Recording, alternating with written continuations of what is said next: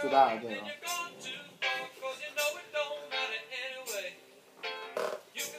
大家好，欢迎收听我们新一期德国 FM 甘草堂，我是阿绿，我这期没说呃， 靠，抢！我是文海文，但是我是大彤彤，嗯那个 哈哈，我们今天依旧请了两上期的两位嘉宾，然后接着聊一下我们叫什么？真的是聊拖延症吗？对，聊聊拖延症。啊，勺子哥哥以及我们的崔我觉得打个勺子打哥个打个招呼哥吧是不是可以叫那个保留嘉宾，就像保留节目一样保留嘉不宾？是是属于那叫什么叫什么隐藏 boss 类的，你知道吗？就我们没事走儿那多出来个，打一打。我们录七期，然后召唤一次勺子哥是吗？哎哎哎，勺勺子你算了，录了我们几期了吗？没算，我觉得录开心就行。有一半儿吧，差不多有一半差不多儿有差一半儿。我要以后去了马尔堡怎么录啊？那就你不有车票对吗？啊，我可以场外哎来。连线啊，我们可不可以来视频呢？ 不行，我裸着跟你们聊好吗？我我对你们的对你裸没兴趣，你让你学姐裸着我还有兴 趣呢。然后我跟他商量一下啊，我让他裸着看着你们，但是用我的声音。啊，我想想这样多那那也就是说屋子里他学姐是裸着他也在的，对吧？是吗？那他的你声这音样，我吗肯定是这样的对呀。啊，那你俩还视频毛啊？光视频办事儿呗。啊，跟大家打个招呼，今天 Hello，我觉得这是你我，干嘛呀？你在你在对，啊好像有视频一样。喝多了，喝多了。我觉得这是我比较放松的最后一次和你们在一起录节目了。以后我可能真的得过来跟你们聊完我再回去。没让你可以住一晚上啊。对，就是你住一晚上也第二天就走嘛，我不可能长期在这儿待下去。嗯，Hello，大家好。猜猜我是谁？ 我这他妈不是我台词吗？我崔爷，崔你啊看崔的脸。哎，我怎么觉得崔是很努力的想说一个梗，哎，然我后突然听到，我竟然不想是起哎我原来没没准备好，我说我我就听听他们的，然后突然弄这什么呀？突然让开始算了了，。崔，我觉得你喝的有点多啊了。没有没有。好，继续吧，开始吧。嗯，拖延症。对拖延症，呃，那就从从彤彤开始说吧。嗯，呃，我觉得要不然让勺子哥给没嗯咱有没有，们先先说说讲讲。先说说大家都有什么拖延不症的是感，觉。我觉得不那是勺子我哥现在关键讲是拖延症的定义是什么？对呀、这我不是我也不知道拖延症有什么定那你义就觉啊。得什么样哎，子算是拖延这样，症？是什这么样样，不是算？勺子哥哥看了一本书，然后那个说要今天一定要跟大家来分享这个啊对，叫拖延症观后感、对读后感、读后感。读后感。这本书我已经看第二开始看第二遍了。嗯，那行，咱我我也向大家推荐这本书了，叫《拖延心理学》，是两个美国的心理学家写的，叫什么？就要叫跟跟我想就叫拖延心理学。不是，我说两个心作理学家家，，我操，这名儿谁记得住啊？这专业人士是记得住的。胖儿，你别这么盯着你那酒瓶儿，他要太撒危险了。但是独全角兽散，独角兽，全撒你电脑上啊，你就中奖了。但是其实我读完这本书，我发现其实我发现心理学很有意思，就是你看完以后你就更能了解自己嘛。啊，对，然后就发现其实每个人都是有拖延症。但是我就发现，就是有些东西你我哎，好，这个歌儿，恰恰恰，啊，就是恰恰恰，就有些东西，我发现你越了解，反而对这种东西就越恐惧。没，有，他其这本书的前半部分是告诉你人为什么会有拖延症，嗯，告诉你不要害怕这种谁事情。说的啊？就这为是什么？原因是这样的，其实从你从你最小刚出生的时候，这种这种因素就已经种下了，就是你出来的时候就是拖延的，跟你的家庭教育有关系。因为人拖延无外乎有几种情况，一种就是这个事情我不愿意干，嗯，还有就是我对这个事情有恐惧感，对，我害怕它，所以我会拖着不干。嗯对，这个是还有一种就是我对这件事情我完成的预期有过高的估计，就是说我觉得这件事对我来说无所谓，我肯定能完成，但其实是你高估了自己的能力。嗯，拖延症的一种。对，这也是拖延症的一种，就是而且一般情况下，大多数情况下拖延症都是完美主不义，是，你看胖儿一直在搔首弄姿，你干嘛呢？主义，完美主义，因为对，他是这样的。他觉得这件事情他一定会办好，嗯，他觉得他晚一点做也能办好，就或者说他现在做他可能觉得时机不到。所以可以这么说，处他女座他是的在都有拖延他症，是在 我没有这么说，是吧不一定只有处女座有完美主义啊！ 还有一种情况，你们那可能谁的就特别我严不重，知道你们有没有受过这种情况的干 扰，就是说，有些人想控制你，比如说我是你的老师，我要给你布置一个作业，但是你为了表达自己的自主性，你不去做，这也是拖延症的一种情况。呀还有就是，比如说你跟客户，或者是跟家长、就跟尤其长是辈，我这种职业，我有时候跟客户，比如我有一些设计单子，可能客户会跟我要求一些我觉得很恶心的要求，那我就拖着不干呗。啊哈，我就我就为了表明我是有自主权的，我有权利决定我自己要干什么。但是但是拖延症在咱们学生当中最主要就是看书写作业的是吧？对啊，对啊，就是比如说啊，比如就说就拿崔做例子，我跟崔去图书馆，崔呢一下午，比如我们待了三个小时，崔呢可能总共就学了半个小时，剩下的两个半小时都在刷微博，或者你嗯妈是跟是人聊天儿。我我稍微完，你是他妈逼逼逼逼逼个不停我。 啊，我不逼你的时候，你也在刷微博，是不是啊？然后我那时候上课问你，我说晚上写作业啊没？刷微博仨小时就过去了。 啊，那那段时间太无聊你了。看，你看，你看，那段时间我也确实不爱写作业，我不你知道现在也为啥不爱写歌，现现在学学现现在确实是。其实其实拖延症这个东西是可以自己可以调节的。是，但是但是这个拖延症是治愈不了。其实拖延症最根本的问题，我觉得大部分人来讲就是恐惧心理。对，是这样子的。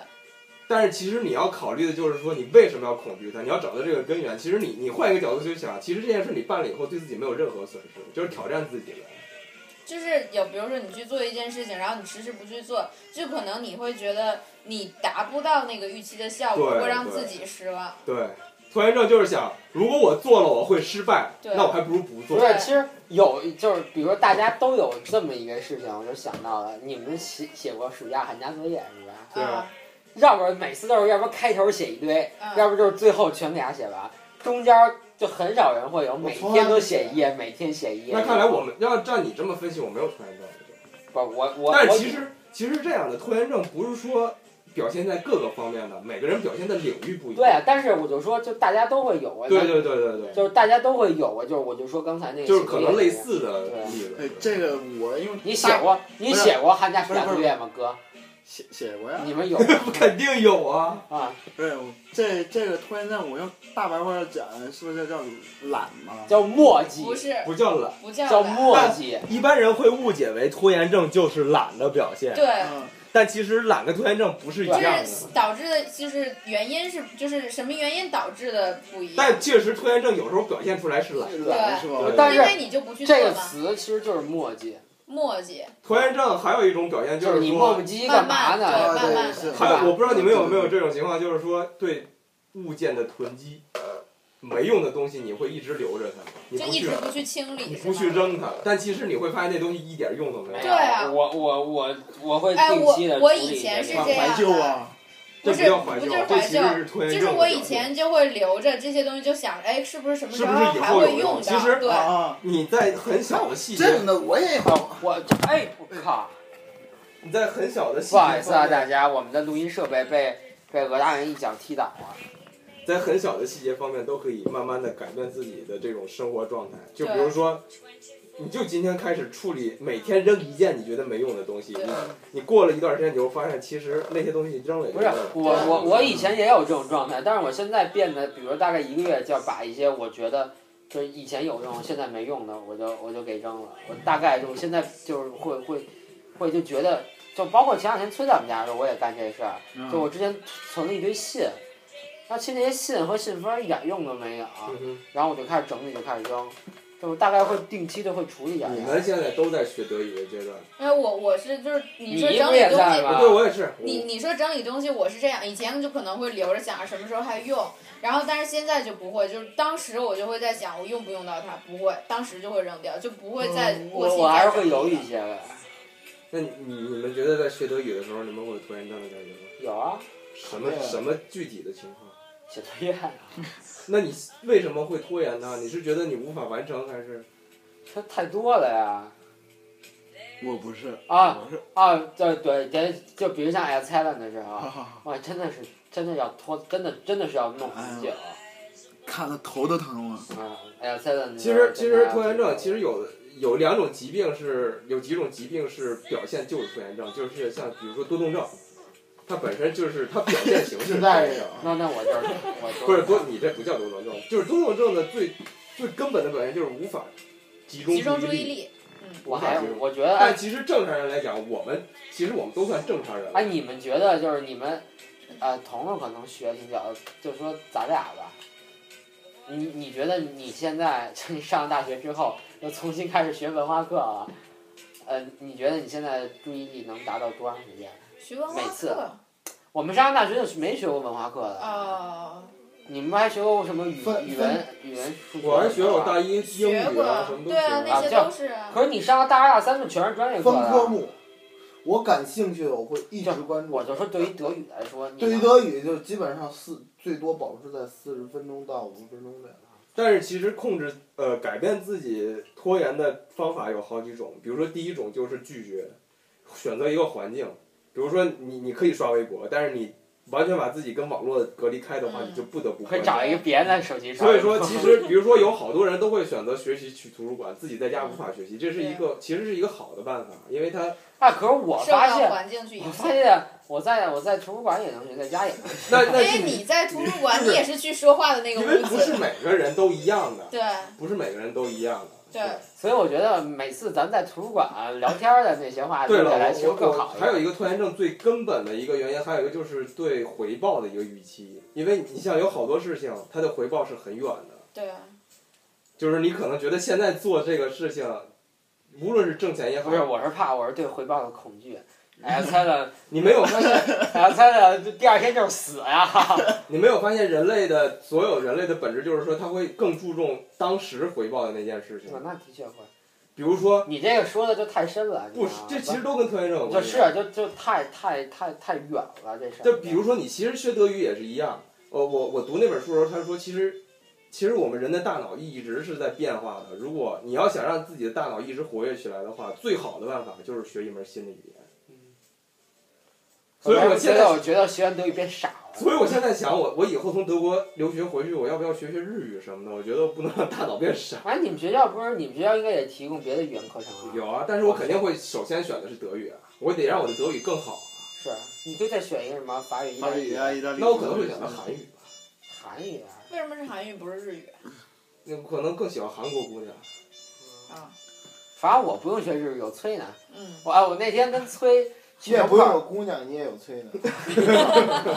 何大人终于说话了，终于逮着机会了。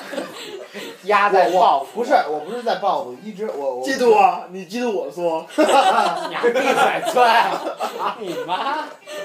我我一直在听勺子讲讲那些道理，我就觉得他他说的特别有意义。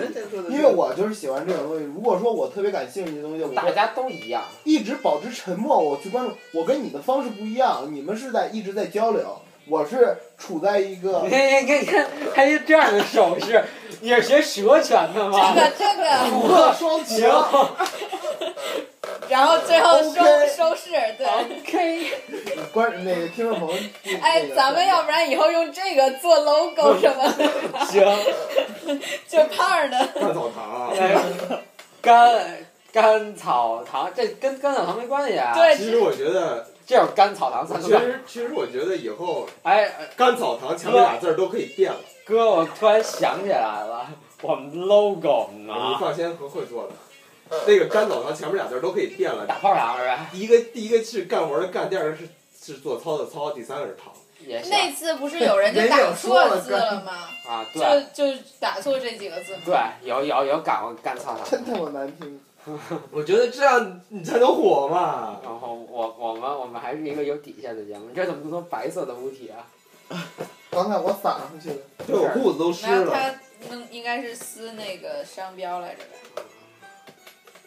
是教父吗？哎，不是，而刚才前面那段是有点像，嗯，那就是教父啊！有有有点那这意不大是利这不的是感觉。前面那段是。问崔啊，崔熟啊，国际关系、黑社会啊，教父，我还没跟他熟，我跟他不熟。是我作为案例，我说我其实就是一个拖延症的严重患者。嗯是我我我我在比如说学呃学德语的时候，我就有一种抗拒感你也其实但是怕的啊，对，也差不多吧。然后我不喜欢去学的，但是我一直强迫我自己去学习啊，然后听练听力啊，就比如说其实其实呃，拖延症有一种治疗办啊法，不是治疗办法，就是大家可以试着用这种办法让自己改变一下，就是如果说，其实拖延症最根本的，你要想改变它，就是不要注重结果，嗯，你注重过程就好。对，比不如是啊说只要有我这个要过程生成就好。不是过程生成，比如说我我一直认为拖延症这事儿就是这帮他妈的这帮墨迹的人懒逼对自己的这种借口，啊就是我有拖延症。但问题是所有人都有。是啊，但是有些人就会这种这有的种程表度还不一样。就这种表现会比较明显，然后他就会说我有拖延症，我这是一种病。对对对。啊，好多人是会这样，就对是吧什么我就觉得这呃，只是一什种么我有选择困难症，什么我有密集恐惧对对症，这这是我觉得这真这的，是一种臭不要脸的表 现我了。觉得这对就是这就是一种借口选。择困难症谁都有，我有你有啥呀？选择困难没症。没觉得啊？你来个对你只有你一个女朋友，你怎么选不择？不是不是，就是选买买东西的时候，每个人买东西都得选啊。对啊，都会比较。但是对啊我的比较很久，那举个例子，比如说你你不要，今所以天所以我觉得你比较久是因为你钱不够，你要钱够 了，你会比较哎哎，久，这对这句话最好对吧？这是前一段时间最最。我告诉你，绿这这这说的太经典了。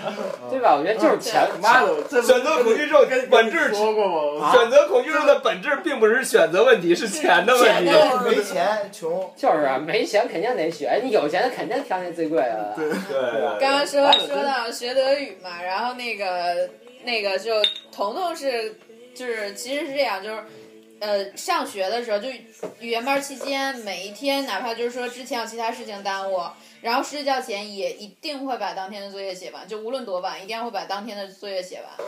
然后就但是等到放假之后，这种状态就是没有上课那种紧张感之后，然后就开始就放就开始放任自己了，就没喂你们俩够了，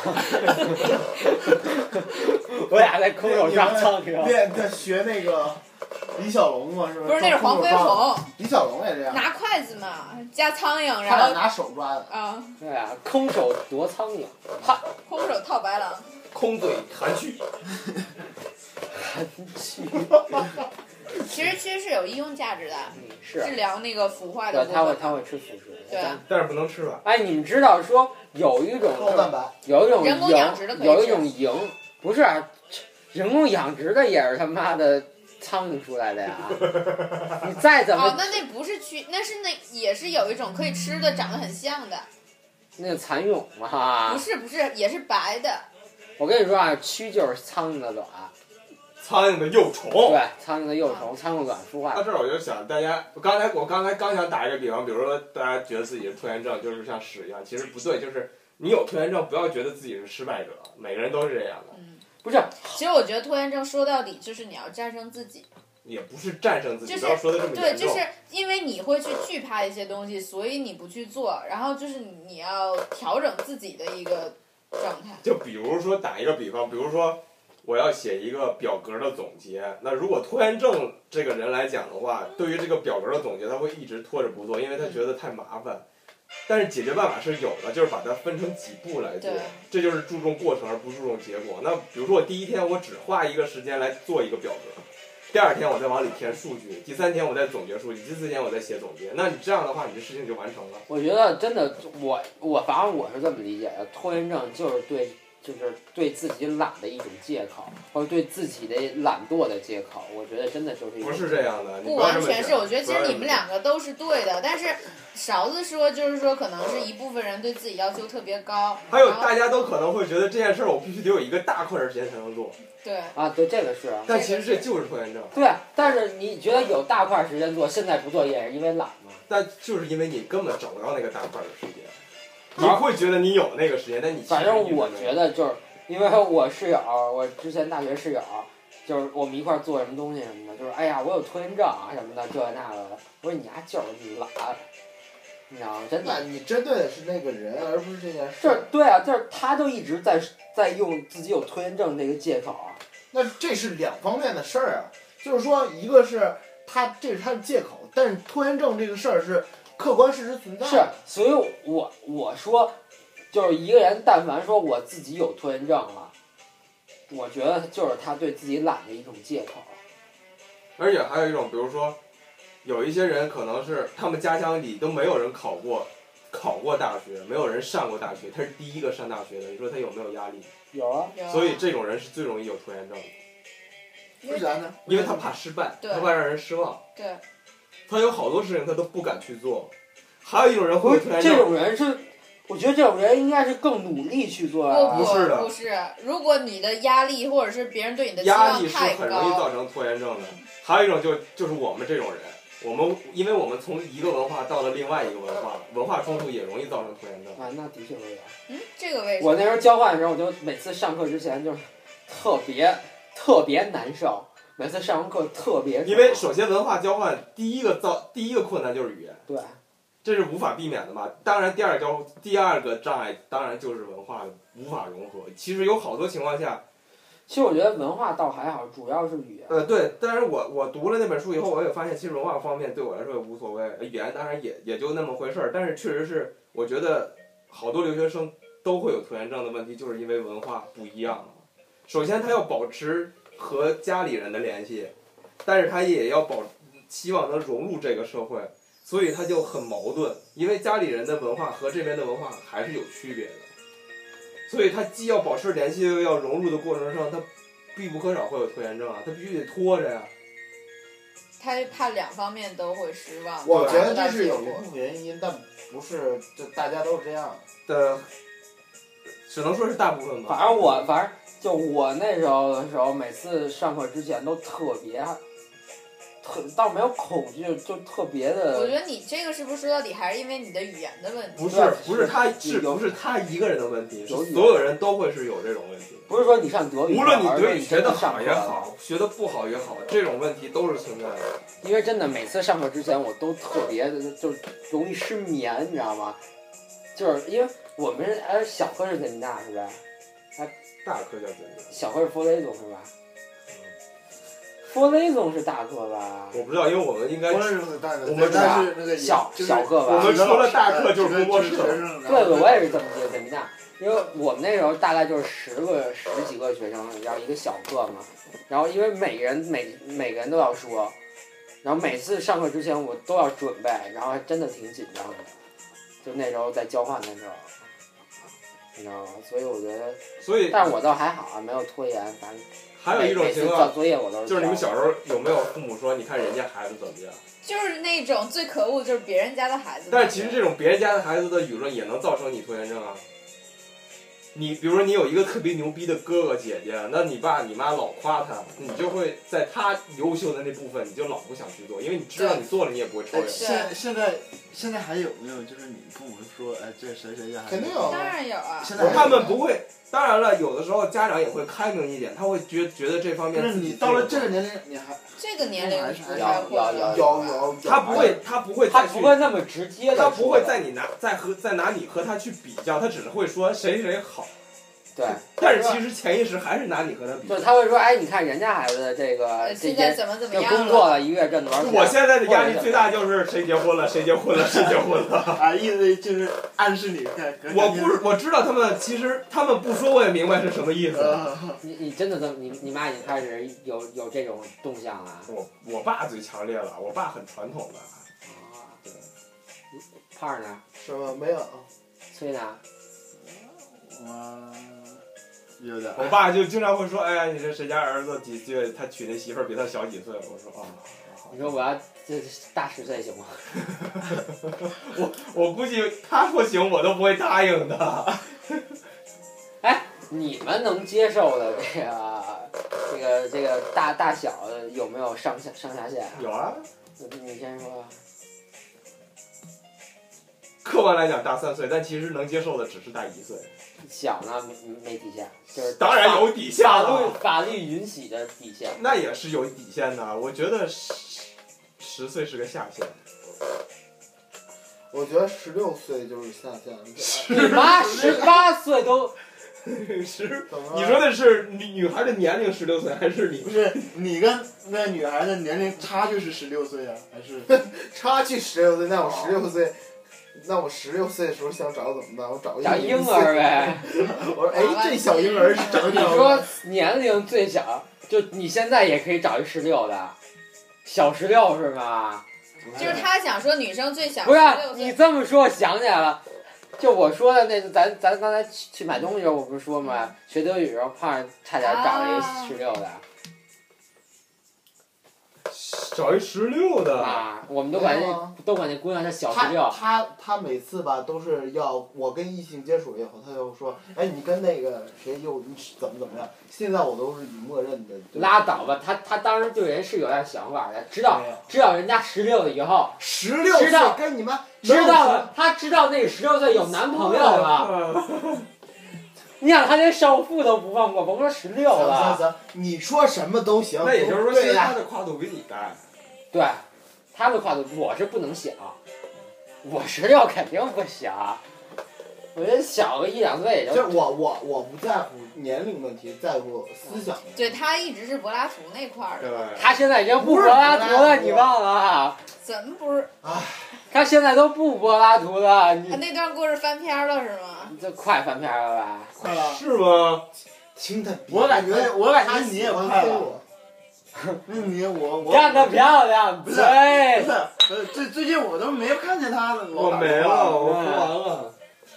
还有你你还打电话呢吗？当然在哪？当然了。我我咋没看见哎？他之前我挺挺频繁的快，对，之前不是二十四小时吗？每次咱们干什么时候他都耽误得你开着。学业，现在几个小时？这也是影响学习的一个，就是拖当延然很症很。很很很很影响，但是但是对于拖延症的人来说，干自己喜欢的事儿，他是不会拖延嗯，对，呃对，这是我喜欢是，我不的，是就是给你媳妇不儿打是电你话就。说上下限就完了，小到十六，大到多少啊？你现在二十四、二十五，啊五岁之内我都都可以接受。然刚后才在五岁在不是16五岁之上就要看储蓄了是吗？多个一百万，然后再加一岁是吗？跟跟钱没有一一百万太少了，一 百跟万加岁、啊钱、没有一分钱关系，有两毛钱关系。啊，但是有两分钱关系。这嘎催呢？所以呢，我崔这小的，崔他这姑娘才二十、嗯小六岁是吧？十九、十九、不是小小六岁比他七岁，其实我刚才说比我小十岁都说多了，我觉得撑死也就五六岁了。我觉得小十岁太小，我觉得两三岁是极限了。嗯，因为我不希望我的女朋友跟个孩子一样，什么都不知道。对，我也不对，喜欢所以说，这个事儿跟年龄没有关系，跟他的意识有关系。但是多数人就是这个年龄，什么样的年龄的人干什么样的事儿，她再幼稚，她应该也会懂就啊得。不是他也有大多数肯定是也有你喜欢十六岁的跟三十岁一样的女性成熟，但也有五十岁的女的跟十六岁一样女性那么幼稚。有，你不能找这种例外，但是以大家以年龄来算是一个比较公平的说法啊。对，但是这话得说出来。对对对对，所以你说那十六，我们也是认可的，三三十岁的心智，行吧？你我我还真确实确实没有细考虑过，但是你粗粗的上午下十吧，上午下十，就是还不到十八，是吧？ 怎么说？听着跟他也他也十六，顶顶多吧，但是滚我蛋！什么前七幺八，滚蛋！说他妈什么呢？ 彤彤知道吗？下十好啊像太太不知道，他说什么呢？你们说什么呢？怕我再刚刚重还在跟胖蛋说重复一遍，前七后八，是什么几，嗯，嗯一会儿再啊再聊吧。咱们录节目呢，啊，带呃，着吧。怎么是？小的就是基本上不考虑，但如果就是说啊，跟胖的一样，如果他真的思想很成熟，但是啊，但是我觉得，这就是年龄说但是真的你说会不会实话觉得，一个一个男生，你先接触他，你发现他比你小，你就开始排斥他？不会排斥，但可能会就是，如果比如说刚开始认识这个男生，就你是只是做朋友，然后后来就不想做朋友，想做男朋友的时候，你会考虑他比你小的这个原因。但是，啊、但有比如说，就是一开始，然后你们两个就是以男女关系这种方式来相处的，啊、就是没有在一起，只是嗯这种方式要要要先，比如说你先互相了解啊，嗯怎么样的。然后他想来追你，嗯然后但是你发现他比你小，你嗯，就会一直排斥他。不会一直排斥，但是会仔细考虑。嗯但也是，就是说，各位听众们，你们如果有觉得自己可能听起来比主播彤彤年龄小的，你可以尝试一下。啊，对，但是你们心智也要成熟，嗯而且还要肌肉男。彤彤基本上不会再尝试小的了，哎，那你是对说的哎年龄还是？对年龄。哦，哎，那那你就说， 那你可以说说你这个小的有多难受啊？是幼稚吗？就是可能两个人处理事情方式不太一样。比如说，比如说，就是我觉得就是我我遇见一件事情，然后他可能会知道，就是我这个方法不对，或者是他可能知道有更好的办法，但是他不会跟你说，那他会，就看着你做，然后等你你就是就说那个犯你错了以那后，然个后你他还那会告诉你你那个说处女座的前男友是吧？我那个朋友的处女座的前男友，啊，那咱们聊过这个问题对啊，我我虽然也是这么做，但是我都会说，对我都会告，比如我告诉崔，我崔不听，最后吃亏了。我说你看，我早跟你说了吧，嗯，然后大的话五岁吧，五六岁应该都没问题。大我十多岁。对，男生比女生大，好像这个事儿还还是挺普遍的一个现就象。是因为女生需要呵护，女生需要成熟的。但是谁告诉你女生天生就需要呵护的？其实有些女生可不能是还说是这种天想法。生，对，这是不是？这是一个自古以来男强女弱进化论的一个，就是这种这种这种。你说的是哪种哪个谁的进化论啊？你要说进化论生理角度上，女人的身体是比男人的啊我身体说强的。我说哎是以这种强吗？对还啊，女人的身体女的比男人长寿，好哎吧？而且女人长寿，但女生进化的是比男生好。对，因为他们没有是我们的那个东西我。是，啊就是这个东西我，我我只是说在生理方面和心理方面这种这种这种进化，就是女生就是自自古以来也不是自古，反正就嗯很一直就会比男的要弱，就你从身高那上你就能看出来那你这啊。是以父系社会的考虑的呀对对对对。对你要是母系就是社会呢？那不是你难道不希望一个男生呵护你？难道我你哦当然你希要望啊了。对呀、对呀、对呀、这不就很正常吗？难道你想呵护一个男生搂着他说你说跟爷走吗？对吧？也不能说跟爷走啊。就跟跟娘走， 是吧？这我说的是这种进化呀，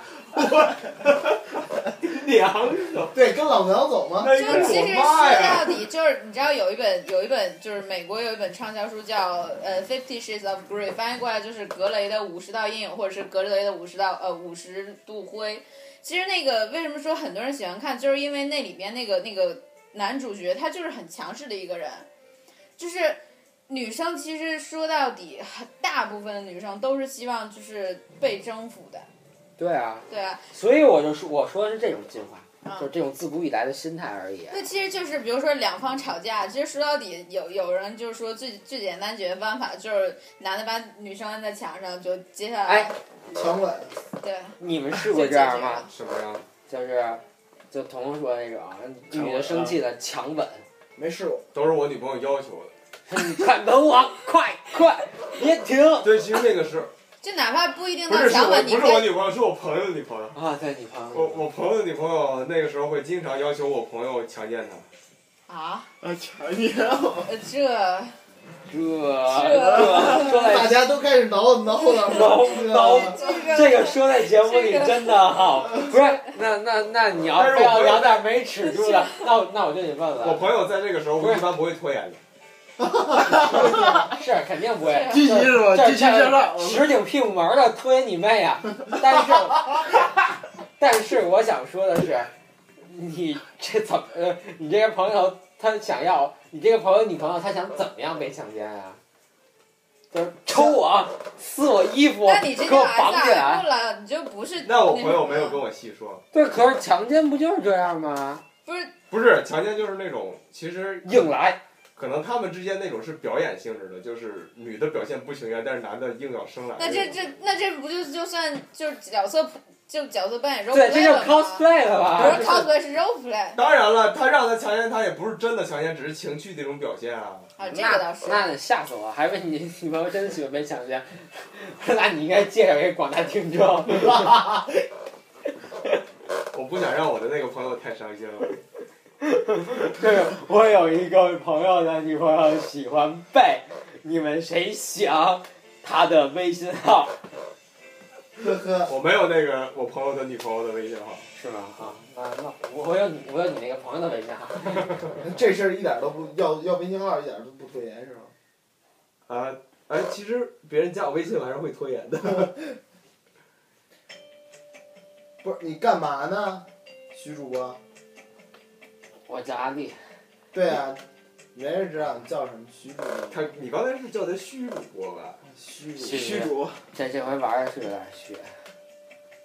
这他妈什么歌儿啊？这都行了，那我们也没什么可聊的了，是吧？嗯啊 那就早他妈该结束了， 还挺什么？对，我们从拖延症聊到了另外一个话题，又赶跑赶紧啊。其跑题实儿了，老跑题儿了。聊一聊吧没有。其实我一直我，哎，我还一直挺希望咱们能聊一期，就是就是那一。但是我确实一直在和拖延拖延症扣题。对对，他是一直想要扯回去。我就一直不想聊这个，因为我一直觉得这这真的，我觉得他这那个说明你没有勇不气是正视不自己是的问你题，告诉我啊，这个拖延症在医学上它已经成为一种病了吗？它就是一种。是没有的，哎，拖延症就是心理心理问题。无论，而且拖延症不只是心理问题，它跟生理有关系。不是。为什么？但是而我且专门是查过，他这个好像就只是只就在医学上，好像还没有被证实。啊查弗洛伊德在当时那个眼证前明自己的的，好，同志们，我们就聊到这里了，大家晚弗洛安。伊德是说弗洛伊德是说什么东西都是跟性有关系的。不是他梦的解析的时候你，不要用那个时查候过和我读了他一也本心理说，学有，很多人说不是，啊医这学种上很多小说都是为了赚钱而胡这逼不是的。那会儿那个时代就有这个词这本书吗，这本书在零几年就有。拖延症这个词，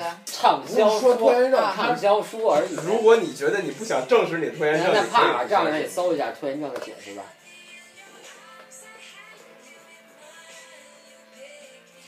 而且无论我是也经济学家还是生物学家都我会觉得拖延症我就是我心觉得理，其实你哪心怕理不学的把它一归个到一个成一一种个病，它也是一种现象。我觉得是一种，我觉得就是墨迹，就是干嘛非得把自就己是这个心理说学的一个不是一种非类得。弄你自己跟我觉得你反感的是因为现在很多人就就是对，你知是道说有些人对说自己就拖说延自症己，但其实拖延我们症不是，我们其实是想改变这件事情，我们是想在生活中减少自己拖延的状对，然后态。让对事情更更好。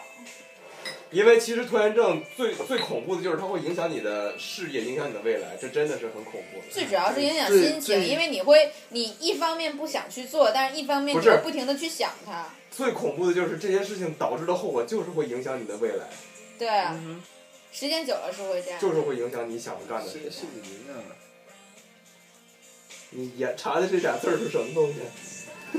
你我都不认识这俩字儿。